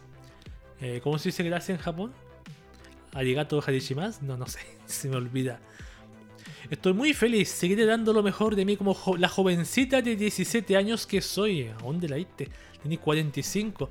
Y espero seguir contando con su apoyo. Ella puede tener 17. Ella, perdón, perdón Se me fue la imagen. Ella puede tener 17, pero no tú. Tres puntos a tomar en cuenta de esta publicación. Esta foto fue tomada durante la reunión más reciente. Debido a esta época del año pudimos celebrarlo con un pastel bastante improvisado. De alguna manera pude llevarme las velitas a mi casa. A ver, ¿cuál es el pastel? Ah, son como unos fideos. Y se llevó las velas. Bueno. Ahí está la voz de la gata de Subasa Hanekawa. ¿Hace las dos voces? La voz de, de Hanekawa y la voz de la gata. No sé, no estoy seguro. Bueno, ahí está. La que dice el trabalengua. No lo voy a decir porque no me lo sé. No me atrevo a decirlo. algo así.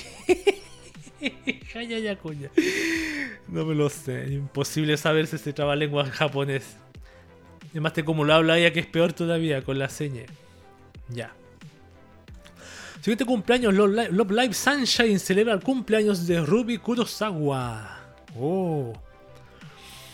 De acuerdo con el lore de la franquicia multimedia de Love Live Sunshine, el 21 de septiembre se celebra el cumpleaños de Ruby Kurosawa, miembro de la unidad musical La Course y uno de los personajes principales del proyecto, tal como había sido anunciado previamente. La producción lanzó su segundo álbum en solitario, ya no me interesan los álbumes de ella, y su portada aquí está. Mira qué belleza. A después déjame, voy a ver esto primero y después veo tu comentario. Quiero ver las, imágenes. Los fanáticos de la franquicia también compartieron una variedad de ilustraciones para celebrar la ocasión, acompañadas de su mayoría del hashtag respectivo. ¿Mm? Mira, este está, sale, sale Rico diciendo: Sorry, tía, Rubí es mi pequeña hermana ahora. Mi hermana la está secuestrada. ¿Qué onda esto con armas? ¿Qué onda los fanáticos? Esta está llamando más normal ya. Ahí está Happy Birthday. O sea, los fanáticos bastante raros. Son los otaku esos de armas. Sí, muy, bonita la, la, la, la rubí. Happy Birthday. Tiene imágenes de todo tipo. ¿Y esta qué onda? Como, como perturbadora. Con los ojos brillantes. Una belleza de imágenes. De cumpleaños de la señorita eh, Ruby Kurosawa, hermana de Dia Kurosawa. Ya. Agate Leo dice: ¿Sabe que en China quemaron las cosas. las cosas Nike porque dejó de comprar algo de China y no es su principal comprador? Las tiendas se forraron porque tuvieron que comprarla para quemarla en la calle. No, no tenía idea de esas noticias de. YouTube fanar del arma, sí. Le mostré un rato porque YouTube con la arma está medio, medio tonto. Aunque sepa que el arma. Ahí está, ¿viste? no sé por qué. Buena pregunta. Podría tomar esta imagen y ponerla aquí en el streaming. Aquí, aquí donde tengo a Coco aquí. Voy a ponerla. Rubí con arma. Tengo que recortar, sí que es lo más difícil. Si fuera más fácil, lo haría. Ya, vamos con el siguiente cumpleaños que es Love Live Sunshine. También celebra el cumpleaños de Riko Sakura Uchi. A propósito, la secuestradora de hermanitas. De acuerdo con el lore de la franquicia multimedia de Love Sunshine, el 17 de 19 de septiembre perdón, se celebra el cumpleaños de Riko Sakurauchi, miembro de la unidad musical Accords y uno de los personajes principales del proyecto. Tal como había sido anunciado previamente, la producción lanzó su segundo álbum, también lanzó su disco, ahí está la portada. Ya, mm, me gustó más el de la. Se ve más tierna de la YouTube, de la, de la perdón, de la, de la Rick, de la. ¡Ah! De la Rico, de la de la Rubí, perdón. Los fanáticos de la franquicia también compartieron una variedad de ilustraciones para celebrar la ocasión, acompañadas en su mayoría del hashtag respectivo porque no sé japonés. Así que ahí están las imágenes. ¿Cómo que YouTube? YouTube que. Sí, pues YouTube con la arma. Hay un canal que yo veo que el tipo tiene armas falsas de réplica y, le un shadow banning. Y dan tienen la sensación de que es por ese tema. Por eso sacaron todas las armas, armas de juguete que tienen ahí. Porque que las armas parecen reales, eso es lo peor, pues son armas de, de, estos, lugares que tú vas a dispararte con balines de, con balines. Es de pues claro, tú las ves por fuera y se ven, son tamaño real, pero son réplicas de juguete. Porque disparan balines. Exactamente. Y, le, dice que los Shadow tienen la sensación de que los Shadow banearon, por eso están sacando las armas, para ver si recuperan, se recuperan del Shadow Banning. Ahí están las imágenes de Rico con con Rubí también las dos cumpleaños de este mes, el 19 y el 21. Tan bonitas las imágenes. Mira, con, lápiz solamente. Con lápiz, con portaminas y otro lápiz más. Happy Birthday. A propósito, yo los live. ¿Cuál los live voy yo viendo? En los live de las Nijigasaki todavía no lo. Todavía quedé en el primer capítulo. Oye, esta como cabezoncita. Como chibi grande. Ya. Oh, qué cortita la falda. Ya. Suficiente. Ya, suficiente de imágenes de idols. Me queda la última youtuber de Airsoft, también se lo funó YouTube, claro. Pero lo raro es que, claro, de Airsoft son las armas, pero. Pero. Pero se supone que el canal. Que depende, pues yo no sé si hay que colocar ahí una imagen que dice las armas que se usan aquí, por ejemplo, así como un disclaimer. Las armas que se usan aquí son solo réplicas de juguete, no son armas originales, me imagino, para que YouTube, entre comillas, vea que son armas, no son, son juguetes. Ya, la última noticia de Idols, la franquicia Resedo celebra el cumpleaños de Emilia. Bueno, yo no soy fanático de Emilia, pero ni he visto el anime, pero la ubico. De acuerdo con el lore de las novelas ligeras escritas por Tapei Nagatsuki e ilustradas por Shinichiro Otsuka Resedo, ¿ya? No leer todo el nombre, lo voy a resumir como Resedo. El 23 de septiembre se celebra el cumpleaños del personaje Emilia, quien es descrita como sigue, o sea, el 19, el 21, 2 de Love Live y el 23, una de Emilia de Recedo. A ver, leamos quién es Emilia. Emilia, chinga tu mitad, hijo de puta madre. La amada y odiada Emilia. La principal protagonista femenina es una chica semielfa de cabello plateado que es una de las candidatas a convertirse en la próxima gobernante en la selección real. Subaru la conoce por primera vez cuando Feld le roba su insignia, ya que necesita poseerla para poder participar en la elección. Se presenta como Satela cuando ella y Subaru se conocen durante la primera línea temporal, antes de presentarse con su nombre real cuando recupera su insignia. Los fanáticos de la franquicia compartieron ilustraciones para celebrar la ocasión con el hashtag respectivo. Perfecto, ahí están todas. Mamita. Primero la trata de hijo de puta primero y después dices mamita. Bueno, ahí la contradicción, la traición hermano. ahí está, mira qué bonita esta imagen. Parece imagen de promoción, qué genial los dibujos esto. A lo mejor alguien la bajó y la, subió aquí. Dijo, yo dibujé esto. Mira, está igual de, hermosa. Wow, qué calidad. Todas son como idénticas. Son del mismo autor. No, te pasaste. Te pasaste, te pasaste. Esta ya se nota que es diferente. Pero igual buena. Así con Emilia. Feliz cumpleaños, Emilia.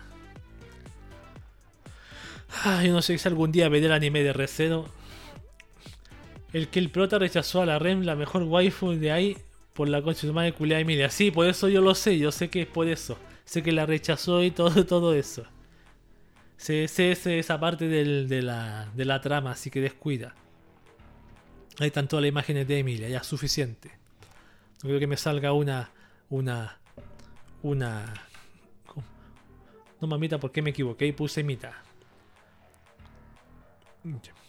Sí, pusiste mitad y ya. Bueno, estas han sido todas las, las noticias de. de. ¿Cómo se llama? De, de VTubers y Idols. Y este ha sido el fin del podcast de Cube. Dame esta oportunidad. Recordar que este podcast se emite en vivo todos los días domingos eh, a través de Twitch en el canal Cubic Room. Eh, los días domingos, 22 horas hora Chile y Argentina y 20 horas hora México. Creo que 21 horas Colombia, creo, no estoy seguro. También recordar, que este año el audio de este podcast se transmite, lo, comparto también, en, chinga tu mamita, lo comparto también en el servicio de Anchor que se distribuye en Spotify. Por lo menos hasta fin de año tengo pensado hacer eso, después dedicarme solamente esto a, streaming del, podcast dominical. El podcast de Cube termina acá, pero yo voy a seguir un ratito más acá viendo unas cosas que tenemos pendientes, un, video de esta chica que arma PC disfrazada de RAM. No sé si me acompañas tú a verla. Y me despido yo de, la gente que escucha este podcast diciéndole a todos, Wakaba para todos, Wakaba. Hasta el siguiente domingo.